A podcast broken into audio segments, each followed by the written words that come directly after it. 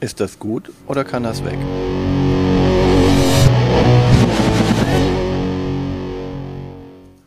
Willkommen zu Fuchs und Bär. Ist das gut oder kann das weg? Mit Martina und Björn. In dieser Folge auf dem Prüfstand Seven Wonders Architects. Bling bling oder Ist Bling Bling nicht eigentlich auch irgendwie eine Abwertung? Hm, weiß man's? Aber nun zu den Statistiken. Seven Wonders Architects ist 2021 rausgekommen bei Repos Production und ist ein Spiel von Antoine Bauzat. Ähm, bei BGG, Board Game Geek, äh, hat es ein Rating von 7,1, eine Schwierigkeitsstufe von 1,4 von 5. Es können zwei bis sieben SpielerInnen spielen. Ähm, die Community bei BGG sagt am besten, es ist zu dritt oder zu viert. Eine Partie dauert ungefähr 25 Minuten und es ist ab acht Jahren spielbar. Ähm, zu den weiteren Statistiken auf BGG sind äh, 18.934 Spiele gelockt. Diesen Monat allein 2.821. 3.705 Leute haben es in ihrem Besitz. Es hat einen Overall-Rank von 1223. Das ist diese Liste, die Gloomhaven immer noch anführt. Und ein äh, Familienrank, der ist schon relativ hoch, von 296. Interessant. Okay, gehen wir in unsere normale Stimmung und Sprache über und äh, unterhalten uns mal, was das eigentlich ist. Also das erste Seven Wonders kennen vielleicht viele von euch. Äh, Seven Wonders ist ein äh, Drafting-Spiel mit Karten, in dem man Weltwunder ähm, Baut, baut. und Ressourcen sich nimmt beim Draften. Das ist der Vorteil an dem Draften ist ja, dass es gleichzeitig passiert und dass man dann äh, mit sieben Leuten theoretisch gleichzeitig spielen kann, was ich auch tatsächlich schon gemacht habe. Zum Beispiel zu Events wie Geburtstagen passt das ganz gut, wenn man nur sieben Freunde hat. Also sechs. Oder nur sechs einladen darf. Ja. Aber Dazu ein andermal. Ähm, danach ist eine, also für, für mich eines der Spiele, die man unheimlich gut zu siebt spielen kann. Es gibt wenig Spiele, die keine Partyspiele sind, die man mit so vielen Leuten spielen kann. Das, Das muss man stimmt. einfach mal sagen. ja, das funktioniert auch super. Also dafür ist es gut. Das Spiel ist so gut angekommen, dass es danach eine Duellvariante äh, gab. Ich muss sagen, für mich äh, eins meiner liebsten Zweierspiele immer noch. Ich habe es Ähm, noch nie gespielt. Gerade spiele ich es unendlich viel auf äh, Boardgame Arena. Ich möchte das aber live spielen. Ähm, Beim ersten Mal zumindest. ja. Seven Wonders Duel, die Zweiervariante. Und jetzt ist sozusagen Vielleicht noch spielt eine das einer neue. ja mal mit mir. Ja, dafür müssen wir es besitzen, weil du willst es ja. Vielleicht Nicht online zu je- spielen. vielleicht gehe ich mal zu jemandem, der das hat. Ja, könntest du ja mal machen. Hm. Robert hat das. Oh, cool. Jetzt ist aber eine, habe ich mit ihm auch schon gespielt. Aber nicht mit mir. Nee, mit Robert aber. Der Robert auch nicht mit mir. Ähm, jetzt ist eine Variante rausgekommen, Seven Wonders Architects, ähm, die noch mal leichter ist als Seven Wonders normal. Ohne irgendwas Noch dran. mal leichter. Ja, also, als, also Seven Wonders ist jetzt ja kein Schwergewicht äh, von der Komplexität her. Das stimmt, aber man muss ein bisschen was erklären. Also es ist nicht der super easyeste Einstieg, finde ich. Nee, es, also, es ist, es ist Gerade bei sieben Leuten auf einer Party, wo man dann allen Leuten, die dann auch da sind, obwohl sie jetzt nicht die super krassen Spieler sind, dann muss man schon denen mal sagen, jetzt äh, konzentriert euch mal. Ja, also deswegen gibt es jetzt ein Spiel, wo die Einstiegshürde noch mal niedriger ist. Ist das Duel komplexer? Als das äh, Seven Wonders? Ja. Nein. Okay. Obwohl, äh, man kann halt ein bisschen mehr vorausrechnen, dadurch, dass man Bei zwei die Karten ja sieht. so. Und du hast halt einen direkten Gegner. Ähm, da ist das halt schon was anderes, weil du genau sehen kannst, wie was abläuft, während du bei Seven Wonders spielst du halt äh, mit und gegen deine direkten Nachbarn immer. Mhm. Ähm, da muss man so ein bisschen gucken. Aber man, man hat mehr Übersicht beim Seven Wonders Duel und kann dadurch meines Erachtens mehr planen als beim Seven Wonders. Vielleicht ist es dadurch ein bisschen komplexer, aber ansonsten ist es vom Spielen her auch einfach nur, ich nehme eine Karte, die ich nehmen kann und baue sie, mache damit ein Weltwunder oder leg sie ab für Geld. Aber nun zu dem Architekten, Genau. wo wir das Problem ja vielleicht auch haben. Mit zwei Spielern wird es dann taktischer. Aber dazu gleich später mehr.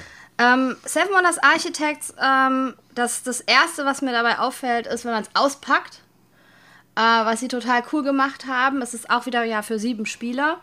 Und für jeden Spieler sind alle Materialien in einer Plastikbox drin. Also ich muss nicht irgendwie kompliziert alles zusammensuchen. sondern ich kann die sieben Boxen einfach auf den Tisch stellen und kann sagen, hier, such dir aus, welches Weltwunder willst du spielen. Und in dieser Tray sind nochmal so ein extra kleines äh, Kartenhalter-Ding drin, was man dann einfach auch rausnehmen kann. Genau. Also super schnell aufgebaut und hoffentlich auch wieder schneller, ein bisschen langsamer eingeräumt. Weil man halt die Karten wieder sortieren muss. Auseinander dividieren muss, genau. Genau, und das ist halt, jeder sucht sich sein Weltwunder aus und jedes Weltwunder hat so ein ganz bisschen andere Pluspunkte, wenn man sie baut. Also dementsprechend, das ist so ein bisschen die Taktik, nach der man spielen könnte, je nachdem, welches Weltwunder man hat. So eigene Player Powers quasi. Genau. Und äh, jeder hat einen eigenen Kartenstapel und ähm, das ist jetzt das Besondere bei Seven Wonders Duel. Äh, Seven Wonders Architects. Das ist eigentlich genauso wie bei Seven Wonders. Ich spiele mit und gegen meine direkten Nachbarn, denn wir teilen uns einen Kartenstapel. Ne? Jeder packt äh, sein Weltwunder aus, nimmt seinen Kartenstapel raus und legt den einfach auf die linke Seite und das macht jeder. So hat jeder zwei Kartenstapel, einen rechts, einen links, von dem man ziehen kann. Also braucht man idealerweise einen runden Tisch, den Ja, kaum es- einer hat. Ja, aber man kann das ja auch über Eck legen. Ja. Ne? Und äh, dann gibt es noch einen gemeinsamen Kartenstapel in der Mitte. Und das ist eigentlich das, was ich mache, wenn ich am Zug bin. Ich ziehe eine Karte. Und zwar entweder von rechts, von links oder unbekannt aus der Mitte, denn die Kartenstapel neben mir, da liegt die oberste Karte immer offen. Da sehe ich also, was ich ziehe. Bei dem anderen ist es so eine Glückssache. Es sei denn, du hast die Katze. Genau.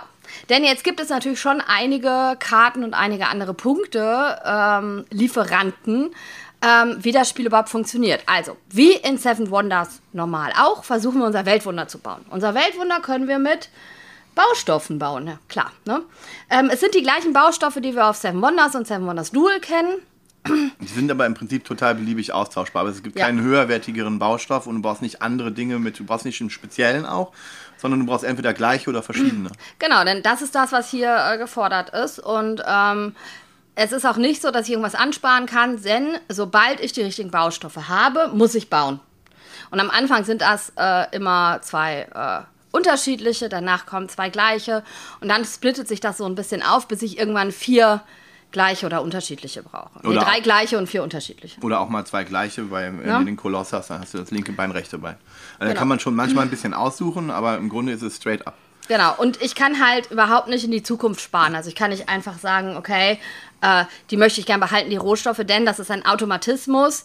Sobald ich die richtigen Baustoffe habe, muss gebaut werden. Und ich habe einfach äh, immer aus fünf Teilen mein, ähm, mein Weltwunder vor mir. Und wenn ich eine Stufe baue, drehe ich das um und dann sehe ich sozusagen die schönere Seite. Und somit baue ich mein ganzes Weltwunder auf. Wie in äh, Seven Wonders kann man hier aber auch auf Wissenschaft gehen. Das sind grüne Karten. Diese Wissenschaftskarten, äh, da geht es hier einfach nur darum, gleiche Symbole zu sammeln. Bei gleichen Symbolen, zwei gleichen Symbolen, darf ich mir einen besonderen Chip nehmen, der mir irgendeinen Vorteil bringt, einen Wissenschaftschip. Oder bei drei ungleichen darf ich das auch. Also dementsprechend, ähm, das ist so diese kleine Wissenschaftssache. Dann kann ich nur auf Punkte gehen, das sind blaue Karten. Auch gleich wie bei den anderen Sam Wonders Spielen. Also da sieht man schon, dass die IP sozusagen weiter benutzt wurde und komplett auch straight äh, durchbehandelt wurde. Bei den blauen Karten gibt es einfach Punkte. Und entweder sind das drei Punkte oder zwei Punkte mit der Katze. Und sobald ich die Katze vor mir habe, darf ich mir immer die oberste Karte anschauen von dem verdeckten Stapel. Wenn du dran bist. Wenn ich dran bin. Aber ganz häufig ist die Katze dann schon wieder weg. Genau, und wenn du die am Ende des Spiels besitzt, dann ist die nochmal Zwei Punkte wert. zwei Punkte extra wert. Und zum Schluss gibt es natürlich auch den Kampf, ähm, der hier äh, ähnlich abgehandelt wird wie bei, beim großen Seven Wonders Bruder. Ähm, und zwar kann ich immer äh, Kampfkarten ziehen und dadurch meine, Kamp meine Kampfkraft ausrüsten. Und ähm, es gibt so spezielle Karten, die haben ein Tröd-Symbol drauf. Und in der Regel steht auch, man muss dann Tröd sagen, wenn man diese ähm, Karten zieht. Und je nachdem, wie viele Mitspieler da sind, umso unterschiedliche Friedenstaubenplättchen hat man liegen. Und sobald alle Friedenstaubenplättchen auf die Kriegsseite gedreht sind, Durch die Tröd-Symbole. durch die Tröd-Symbole, ähm, wird ein Konflikt ausgelöst und man guckt äh, zu seinem rechten und zu seinem linken Nachbarn, äh, ob man mehr Kriegskraft hat oder weniger Kriegskraft und dann bekommt man dafür Siegpunkte. Das Genau. sind so die verschiedenen Wege, Punkte zu bekommen. Und die zwei unterschiedlichen Karten gibt es einmal welche mit Tröten, wie gesagt, die muss man dann abgeben. Und die anderen behält man dann dauerhaft, sodass man dann dauerhaft eine Armee aufbauen könnte. Ja, und das ist schon alles. Und ähm, das ist halt, finde ich, auch der Vorteil an diesem Spiel. Man packt es aus und eigentlich erzählt man ganz kurz, was für Kartentypen es gibt. Und dann kann man schon. Die, dann, die Münzen sind auch Joker-Karten für Baustoffe, aber Genau. Und dann kann man schon losspielen, denn man macht nicht viel, man nimmt eine Karte. Rechts, links oder in der Mitte. Das war's schon. und manchmal, und dann spielt man die aus. Ja. Oder, oder legt sie vor sich an, bis man sie ausspielen kann. Ja, das ist das ganze Spiel. Im Prinzip ist es, ähm, naja, gut, Seven Wonders war schon so ein runtergebrochenes Zivilisationsspiel, wo du versuchst, alle Aspekte eines richtigen Zivilisationsspiels, halt ähm, Militär, Wissenschaft, Bauen, ja gut, Ernährung, Bevölkerung ist jetzt hier so nicht drin, aber Ja. so diese großen drei, vier Bereiche eines Zivilisationsspiels runtergebrochen abzubilden. Das hier ist dann nochmal runtergebrochen. Also wir haben durch diese Wissenschaftsplättchen irgendwie Wissenschaft drin, wir haben Krieg, wir haben die Baukunst und wir haben Ja, ist das Punkt- blaue Politik? Äh, ja, also So das. einfach, einfach nur Siegpunkte? Nee, nee, das ist ja Kulturunterstützung. Das ist ja Okay. auch ganz häufig. Genau, und dass, Siegpunkte ähm, sind Kulturpunkte. Also wer macht die schönste Kultur? Durch Ah. Krieg, ne? Du kriegst Kultur, wenn du äh, Krieg mit deinen Nachbarn führst und stärker bist als die. Okay. Ja, historisch durchaus äh, verankert. Aber ja, das Thema, uh, kommt das durch? Naja, rein das Material, du hast halt diese, diese Weltwunder vor dir ausliegen, die man auch wirklich baut. Was auch die Endbedingung ist, im Endeffekt wäre, das Spiel hört dann auf, wenn der Erste sein Weltwunder fertig gebaut hat. Genau, deswegen, wenn du auf Weltwunder bauen gehst, und da muss man sagen, kann man auf Strategien gehen? Kann man auf verschiedene Strategien gehen? Ähm, ich wollte vorher noch einhaken und zwar ähm, dürfen wir das nicht aus unserer Vielspielerbrille sehen. Also wenn du, wenn du Leuten das gibst und die packen das aus, die sagen erstmal, boah, wie schön. Ne? Und, und es ist ein schönes Spiel zum Bauen, weil man einfach ähm, die ganzen, äh, wenn du das Weltwunder umdrehst, du siehst, was du erbaust. Also es ist so ein bisschen, wir sagen so, ja, hat das ein Thema? Also in den Runden mit wenig Spielern habe ich ganz klar gesehen, dass die ein Thema sehen und Spaß am Bauen haben. Ich habe auch nie gesagt, dass das kein Thema hat. Das ist halt super runtergebrochen. Ne? Ähm, ist die Frage halt, ob sich das Thema dann wirklich dann widerspiegelt. Fühle ich die Wissenschaft, wenn ich die, die also es ist ja Set Collection eigentlich die ganze Zeit. Fühle ich die Wissenschaft, wenn ich Nein. Wissenschaftsobjekte sammle, um dann mir ein Plättchen zu nehmen? Und diese Plättchen bringen die dann Vorteile? Weil im Endeffekt läuft das ja alles auf äh, Siegpunkte sammeln raus. Ne? Also ganz, ganz straight auf Siegpunkte sammeln. Ja. Und dann ist das die richtige Strategie. Die, in den grünen Flächen gibt es einerseits ein bisschen Siegpunkte und aber auch ähm, Vorteile, wenn du was baust. Also ist die grüne Option für Wissenschaft schon ein Ticken interessanter, als jetzt, wenn du nur die blauen Karten nimmst, die ich als super langweilig empfunden habe, wo man einfach nur Siegpunkte nimmt. Nimm dir drei Siegpunkte. Okay. ja. Nimm dir zwei Siegpunkte und die Katze. Okay. Das ist halt, Aber wenn man nur Siegpunkte nimmt, dann äh, baut man halt auch nicht richtig und dann kriegt man dadurch die Siegpunkte nicht. Denn äh, jedes Teil der äh, Weltwunder bringt ja auch wieder einen Punkt. ja, oder zwei oder drei und ein Bonus manchmal.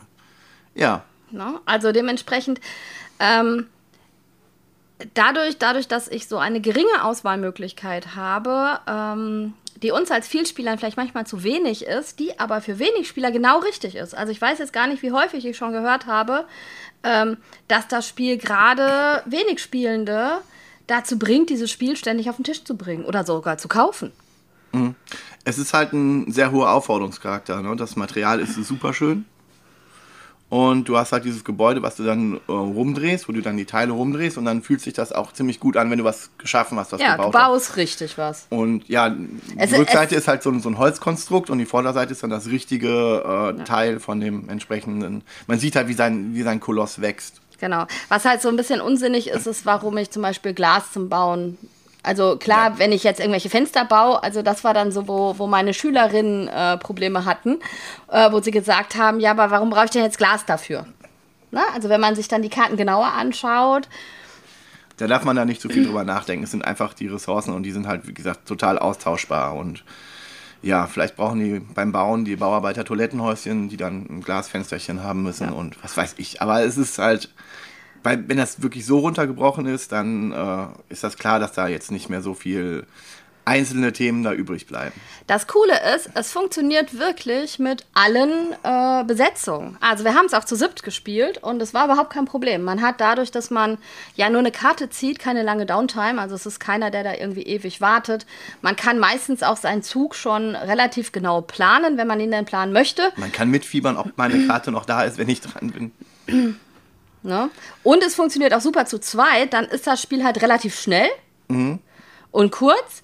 Und ähm, Ein bisschen taktischer. ein bisschen taktischer, weil ich halt wieder, wie bei Seven Bounders Duel, meinen direkten Gegner habe und genau sehe, worauf er geht. Und dann kann ich mich halt entscheiden, ähm, spucke ich ihm sozusagen. Äh, Sollte man immer, sonst gewinnt man ja nicht. genau, ne? also ärgere ich ihn ein bisschen oder nicht. Naja, Aber man kann dieses Spiel auch spielen ohne und Freude daran haben, ohne dass man den Überblick über alle anderen Mitspielenden hat.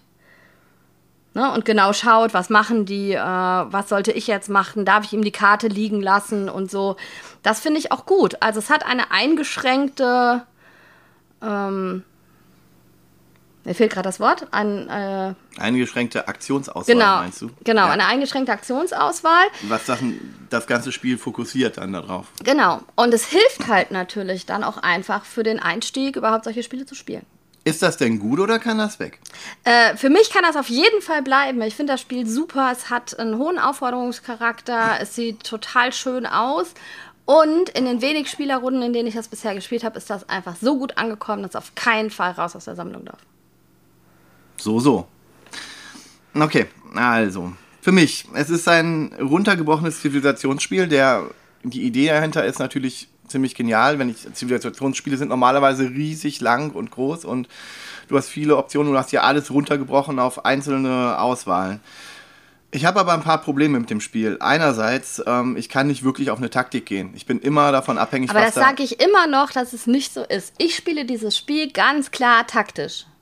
Wenn es auch eine hohe Glückskomponente hat, ich spiele eine Taktik. Das ist mein Teil. Part Ja, hier. ich äh, muss dir aber widersprechen, dann darf ich auch Ja. reinquatschen. Gut, danke schön. Also, ähm, wo war ich? Du hast mich rausgebracht. Dass man keine Taktik spielen kann. ich kann meine Taktik, wenn ich jetzt sagen möchte, ich möchte in diesem Spiel, weil ich den Koloss habe, äh, auf Krieg gehen und es liegen einfach keine Kriegskarten drauf, dann schaffe ich das auch unter Umständen nicht. Dann kann ich diese Taktik effektiv nicht spielen. Ich kann nicht vorher sagen, okay, ich möchte jetzt, weil ich den Koloss habe, nur auf Kriegskarten gehen, weil mir die entweder weggenommen werden oder weil äh, ich einfach keine finde. Weil die Karten bei drei Kartenstapeln das Glück einfach so ist, dass ich das nicht kann. Ja, ich kann versuchen, auf Taktiken zu spielen, aber es kann auch einfach mal nicht möglich sein. Ne? Also es kann einfach mal weg sein. Was eigentlich immer möglich ist, ist bauen. Weil ich finde immer irgendwelche Baumaterialien und die kann ich auch einfach ansammeln und dann spare ich die halt für eine spätere Option. Und ich habe das exzessiv gespielt, auch gerade zu zweit, ähm, wo ich dann, wenn ich die Pyramiden nehme, die Pyramiden müsst ihr euch vorstellen, da sind hauptsächlich Siegpunkte drauf, aber gar keine Spezialfähigkeit, sondern die Pyramiden von Genau, die geben dadurch mehr Diese- Punkte als die anderen Weltwunder. gerade wenn ich die habe, aber es müsste auch mit jedem anderen Weltwunder funktionieren, und ich nur auf Rohstoffe gehe, also ich will nur Rohstoffe haben, ich nehme mir einfach jeden Rohstoff, den ich kriegen kann und ziehe entweder blind, wenn ich keinen habe. Und wenn ich dann gar keinen habe, ist die zweite Option, blaue Karten zu nehmen, also nur die Siegpunktkarten zu nehmen.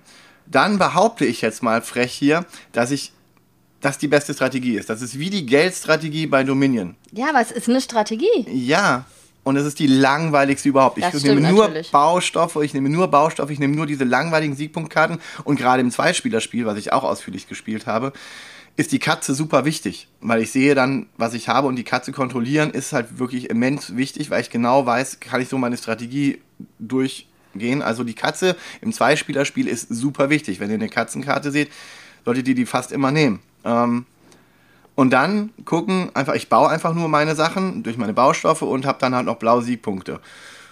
Und ganz selten muss man auch mal was anderes nehmen. Und dann sage ich, ich gewinne fast jedes Spiel. Gerade im Zweispielerspiel. Gerade wenn der andere dann irgendeine andere Ta Taktik ausprobiert. Das ist das Konsistenteste, was du machen kannst. Einfach nur diese Bausachen. Ja, es ist super für Einsteiger. Es hat einen super hohen Aufforderungscharakter. Aber es ist im Prinzip wie so ein Lamborghini. Weißt du, du kaufst dir dieses Auto, das sieht geil aus, die Türen gehen nach oben auf und du fährst damit und es macht Spaß.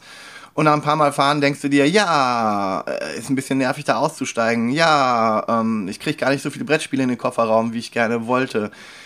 Ja, äh, die Kinder müssen wohl Bus fahren, weil das hat nur zwei Sitze. Äh, ich finde, es ist ein bisschen ein Blender, das Spiel. Hör auf zu lachen.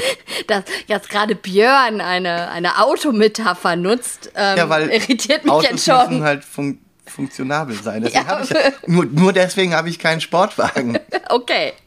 Weil, Weil der, weil, weil, der, weil der. Kombi ist dann schon besser für die ja, Brettspiele. eben. Und, Okay. und so ist dieses Spiel auch. Du, du merkst, ja, du kannst das spielen und du kannst auch ein bisschen Spaß damit haben.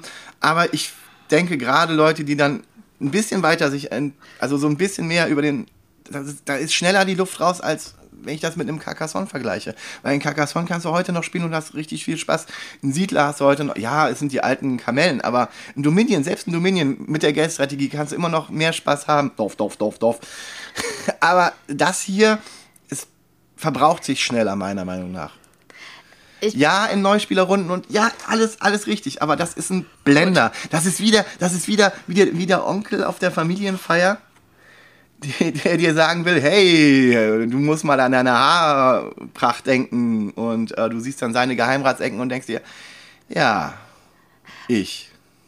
Okay, äh, das wird jetzt sehr interessant. Das heißt, ähm, ihr könnt einfach selber entscheiden, ob ihr euch für den Lamborghini der Brettspiele interessieren möchtet, was eigentlich eine super Werbung gerade ist. der dann in der Garage stehen bleibt. Ja, vielleicht ist es gut, so ein Brettspiel zu haben, um mal zu sagen, hey, da kann man schnell mitfahren. Aber oh, ich finde das super schwer. Also ich persönlich würde sagen, es kann weg, weil es gibt andere Spiele, die machen diesen Einstiegssache besser.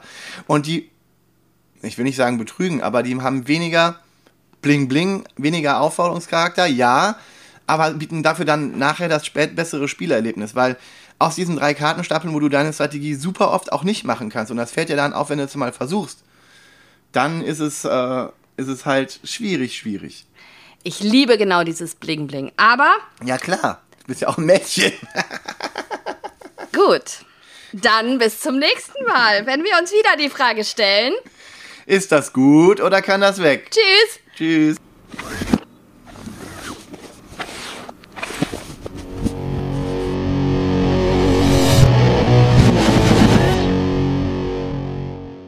Also dieser Mädchenkommentar hätte jetzt ja nun wirklich nicht sein müssen. Nein, hätte nicht sein müssen. Aber, sorry, bling bling. Weißt du, das ist wieder im Studium. Hatte ich mal einen, hatte ich mal einen, ähm, Nachbarn, der kam auf mich zu und der hat gerade umgeschult auf Vermögensberatung. Und der meinte so, ja, wollen wir nicht mal einen Termin machen? Du musst ja auch in die Zukunft denken. Und ich sage, ey, ich habe gar kein Vermögen, ich bin Student. Ja, aber du musst ja auch an später denken. Und ich so, ja, Siehst du? du bist, du bist der, du, du wohnst bei meinen Eltern zur Miete. Du willst mir was über Vermögensberatung erklären? Das ja, und ich habe mit 21 meine